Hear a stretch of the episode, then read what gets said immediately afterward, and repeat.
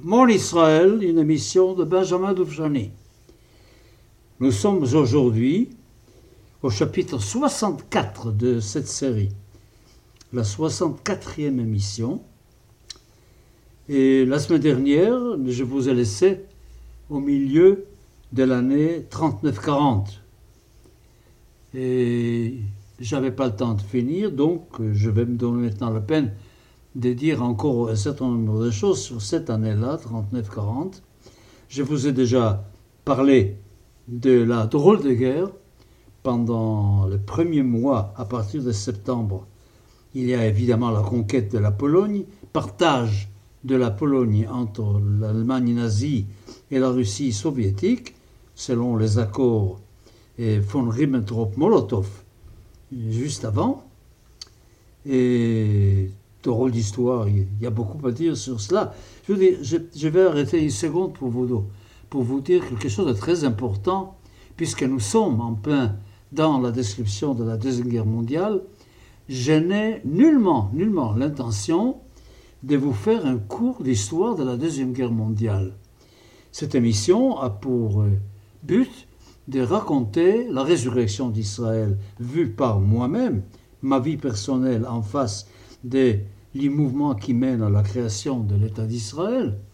Et je vais mentionner évidemment la Deuxième Guerre mondiale partout où elle a un rapport plus ou moins proche avec mon sujet. Pour le reste, ma foi, entre Wikipédia, Google et le reste, vous pouvez trouver vous-même l'histoire de la Deuxième Guerre mondiale qui est passionnante par ailleurs. Il faut lire les mémoires de Churchill sur la question, il faut lire les mémoires de De Gaulle sur la question. Il y a beaucoup, beaucoup de littérature autour de cette guerre qui est d'une complexité incroyable. Je vais me cantonner à un certain nombre de sujets. Alors ne m'en veuillez pas si je ne parle pas de tout et si j'oublie certaines choses. Bon, je reviens donc à la drôle de guerre pendant que les Allemands sont occupés à l'Est avec la Pologne et la, la France et la Grande-Bretagne ont déjà déclaré la guerre le 3 septembre à l'Allemagne, mais rien ne se passe, rien ne se passe et sur place en Europe. La drôle de guerre, j'ai un souvenir très précis de cette drôle de guerre à travers une chanson que chantait le soldat britannique pendant ce temps-là. Nous allons pendre notre linge sale sur la ligne Siegfried. We are going to hang up our washing on the Siegfried line. Have you any dirty washing, mother dear? Etc. L'optimisme règne. Nous allons gagner la guerre, évidemment. Et on fait rien pour, mais enfin, pour le moment, on est plein d'optimisme. Les soldats et anglais sont pleins d'optimisme. En plus, on commence à voir en Palestine, à Jérusalem où je suis, on commence à voir les uniformes des soldats australiens et néo-zélandais qui arrivent de l'Empire britannique pour se joindre aux forces de la Grande-Bretagne dans cette guerre. Et puis, peu à peu, arrive le printemps. Arrive le printemps sans qu'il se passe grand-chose. Et au printemps, ça, c'est la catastrophe absolument imprévisible, inimaginable. L'offensive, la Blitzkrieg allemande de mai 1940 sur la Hollande, la Belgique, le Luxembourg et sur la France. En même temps, en même temps, pendant cette période, il y a évidemment aussi l'Italie qui va rentrer en guerre, deuxième puissance de l'Axe qui va se joindre à l'Allemagne et comme ennemi. Et vous savez très bien que l'occupation de la France, elle se fera par le nord, par l'Allemagne, et par le sud-est, par l'Italie. Il y a une partie de la France qui sera occupée par l'Italie. Alors, personnellement, personnellement, de cette période-là, du printemps 1940, j'ai un souvenir, un souvenir personnel qui a probablement, probablement marqué ma vie. Un jour, le mois de, au mois de juin, et en pleine classe, les directeurs de l'école rentrent dit quelque chose à l'oreille au professeur qui fait les cours à ce moment-là et sort.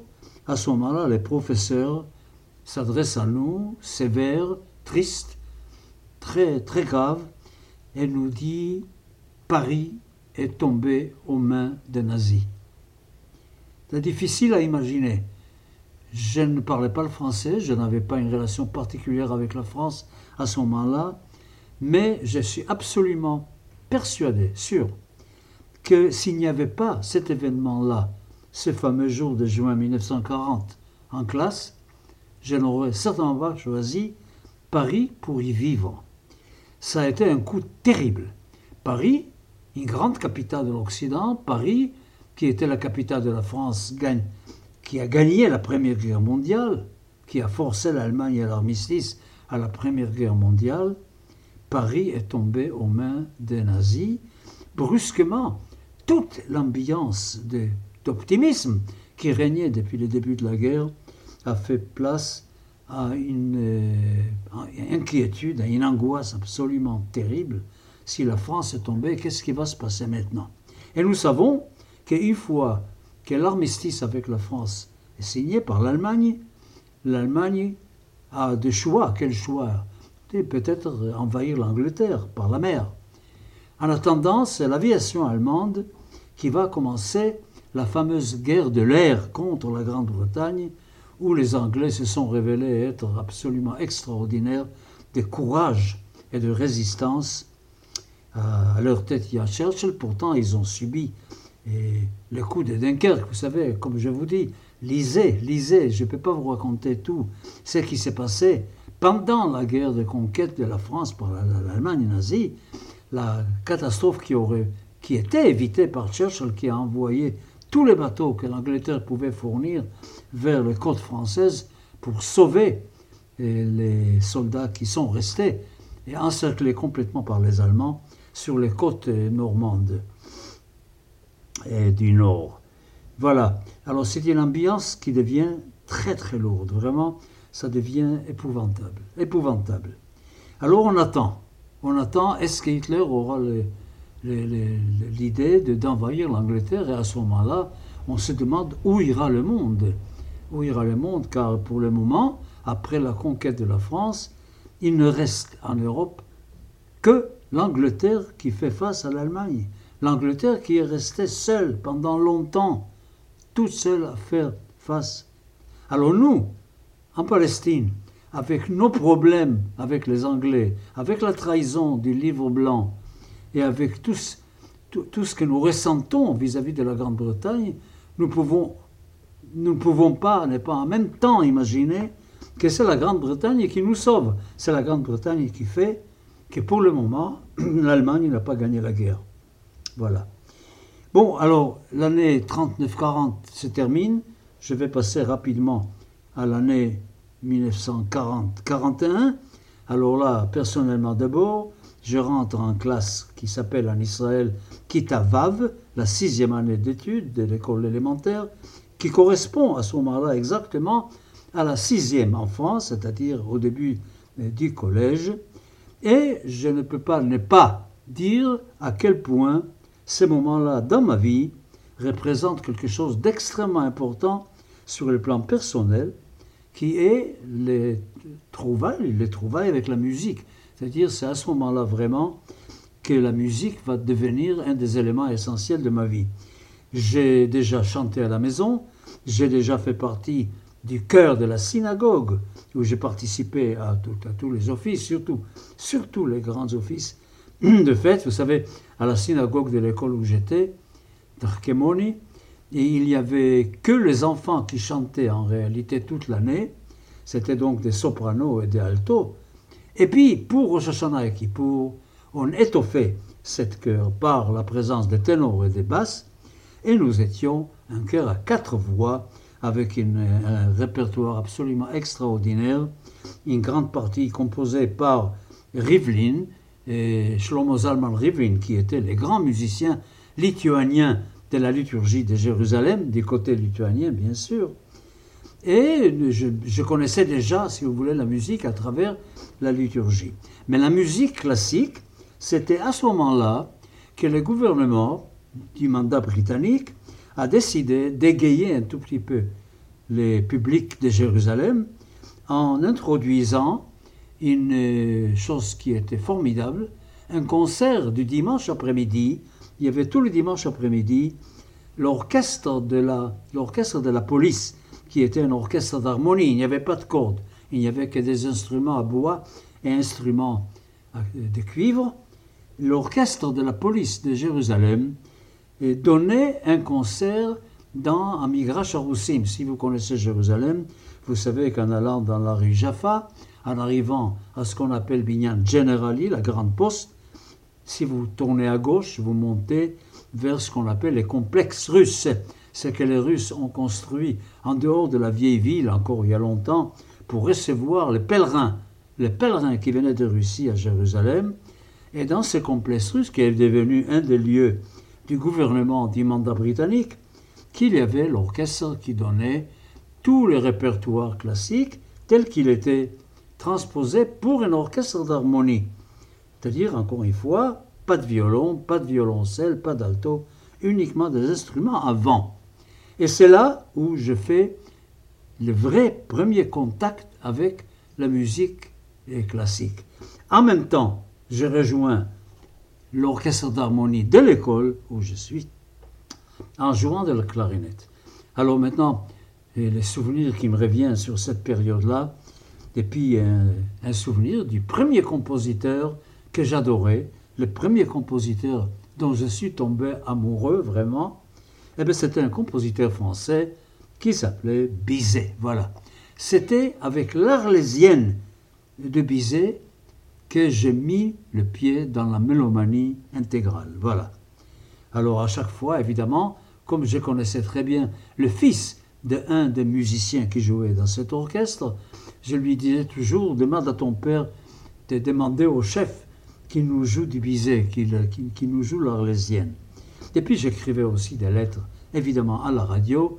Il y avait une émission demande des auditeurs. J'écrivais des lettres à la radio pour qu'on passe à la radio cette œuvre-là. Alors Bizet, l'Arlésienne, ça a été suivi évidemment après par la symphonie numéro 1 de Bizet, une symphonie de jeunesse qu'il a écrite étant tout tout jeune. Et puis je peux vous dire dès maintenant, c'est pas encore le moment, ça viendra plus tard, que le premier opéra que j'ai vu dans ma vie était le Carmen de Bizet. Carmen joué en hébreu, chanté en hébreu, et que j'ai vu au cinéma Edison, qui servait aussi pour les théâtres, pour les concerts, et quand il venait à Jérusalem. Voilà, vous connaissez déjà mes secrets de musique à ce moment-là. Je ne savais pas encore que j'allais devenir violoniste. Le violon, ça viendra un peu plus tard. Alors, on essayait, on essayait de supporter la situation. Les nouvelles étaient mauvaises, mais nous, on n'a pas réellement ressenti. Il y avait bien sûr le sucre blanc a disparu, remplacé par des sucres un peu noirs, et il y avait pas tellement de beurre. On a commencé à rationner un tout petit peu, pas trop, pas trop, à rationner, à rationaliser, à rationner un petit peu la nourriture. Voilà où en étaient les choses. Alors ça, c'est le début donc 40-41. L'Angleterre reste seule. Là, les Allemands, les Allemands continuent leur phase de conquête. Je vous ai dit que sur six années de guerre, de septembre 39 à septembre 45, il y a eu la vague des conquêtes allemandes de trois années, de septembre 39 jusqu'à 42, puis ensuite dès 42 jusqu'à 45, c'était le reflux, c'était la, la contre-offensive des Alliés contre les puissances de l'Axe, avec en fin de compte la victoire des 45. Voilà. Alors, on attendait, on attendait quoi? On attendait pour voir le résultat de cette guerre que les Allemands menaient par les airs contre la Grande-Bretagne. Et on a admiré le courage et la résistance des Anglais devant les catastrophes devant les bombardements incessants de Londres et d'autres lieux de la Grande-Bretagne. On écoutait Churchill parler, une fois que Churchill a remplacé Chamberlain, l'ambiance en Angleterre a changé, et on écoutait les discours de Churchill et sa façon d'encourager les Anglais à tenir malgré les sangs, malgré les larmes, malgré la sueur, de tenir le coup devant l'ennemi en sachant très bien que quand même un jour peut-être les choses vont changer. Et un Churchill qui s'arrange avec Roosevelt pour que l'Amérique puisse aider l'Angleterre, aider l'Angleterre à s'armer. C'était extrêmement important. L'Amérique qui n'était pas encore, qui était assez isolationniste, qui ne voulait pas encore entrer dans la guerre, mais qui aidait énormément les Allemands. Alors je vais immédiatement aller rapidement et dire, à partir de ce moment-là, avec toutes les guerres qu'il y a eu, la conquête du Danemark, de la Norvège, la guerre qu'il y a eu au Balkan, la Grèce, la conquête de la Grèce, l'attaque par parachutiste de la Crète avec l'échec britannique notoire en, Grèce et en Crète, où l'Allemagne devient vraiment maîtresse de l'Europe. À ce moment-là, on peut dire que c'est l'Allemagne qui contrôle presque toute l'Europe. Hein. à l'est, c'est la, frontière en, plein Pologne avec l'Union soviétique. Et à l'ouest, nous avons euh, au sud de la France un pays fasciste, l'Espagne des Franco, qui est là. Et on se demande d'où d'où viendra le sauvetage, d'où viendra le salut. Eh bien, il viendra le salut par les Allemands eux-mêmes. Ce sont les Allemands qui vont s'attirer les foudres qui vont amener à leur perte. Le 22 juin, le 22 juin 1941, une date absolument extraordinaire. Le 22 juin 1941, l'opération Barbarossa est déclenchée par l'Allemagne nazie, l'attaque de la Russie soviétique. Pour nous, ça a été un vrai grand, très grand soulagement. Évidemment, je ne parle pas de la gauche, de la gauche du Yishuv, qui voit dans l'entrée de l'Union soviétique dans la guerre quelque chose de très important pour eux, idéologiquement aussi. Mais c'était le sentiment que la Grande-Bretagne n'était plus seule dans la lutte, n'était plus seule dans la lutte, et que les Allemands allaient faire à une grosse partie conquérir l'Union soviétique avec les espaces infinis de l'Union soviétique. Ils ont fait ça au printemps, début de l'été, en pensant que ça allait être rapide, ça allait être vraiment le vrai blitzkrieg à l'allemande, et qu'ils allaient terminer l'affaire avec Moscou et Leningrad conquises assez rapidement, ce qui n'était pas le cas, car de même que la Grande-Bretagne tenait les coups devant les attaques aériennes, de même l'Union soviétique allait tenir magnifiquement bien devant Moscou et devant Leningrad. Leningrad qui a résisté pendant des années. L'histoire, il faut le lire, moi je ne peux pas vous raconter tout. Il faut que vous lisiez les batailles pour la défense de Moscou, de l'entrée de Moscou, et les batailles de Leningrad pendant ces guerres horribles, monstrueuses de du siège de Leningrad. Enfin, on commence à respirer un petit peu. Mais, j'ai gardé pour la fin de l'émission l'autre aspect de la guerre, un aspect qui nous concernait de près, nous. Nous, en Palestine. Qu'est-ce qui nous concernait? Deux choses. D'abord, ce qui se passait dans le monde arabe qui nous entourait, et ce qui se passait en Afrique du Nord, ces intentions de l'Axe, de l'Italie et ensuite de l'Allemagne, de pénétrer, de, conquérir le canal de Suez, d'empêcher les Anglais de contrôler le canal de Suez, et d'arriver jusqu'à la Palestine, la Syrie, de s'emparer du Proche-Orient en descendant du Caucase du côté russe et en montant du côté de l'Afrique du Nord du, côté sud. Là, ça c'était la grande tenaille dont rêvaient les nazis pour conquérir le Proche-Orient. Alors là, ça nous concernait. Et ça nous concernait très très fort. Il y avait des moments, vous savez, c'était un reflux. Les Allemands avançaient vers l'Égypte, ensuite on les chassait, ensuite ils revenaient. Non, pardon, pas les Allemands. D'abord les Italiens. Il y avait, je me souviens encore aujourd'hui, comme je suivais ça de tout près, tout enfant que j'étais, il y avait un général italien qui était en ce moment-là en Libye, qui s'appelait Graziani, et en face de lui, il y avait du côté britannique un autre général qui s'appelait Wavell. Alors Graziani contre Wavell, c'était la guerre en Afrique du Nord pour la présence en Cyrénaïque, en Libye. Et pour nous, c'était important, car il n'y avait que l'Égypte qui séparait la Cyrénaïque de la Palestine. Il y avait toujours un très grand danger qui montrait de, de, de l'Égypte vers la Palestine. Autre chose, c'était, comme je vous ai dit, les pays arabes eux-mêmes. Il y a eu deux problèmes deux problèmes, les deux d'ailleurs en 41.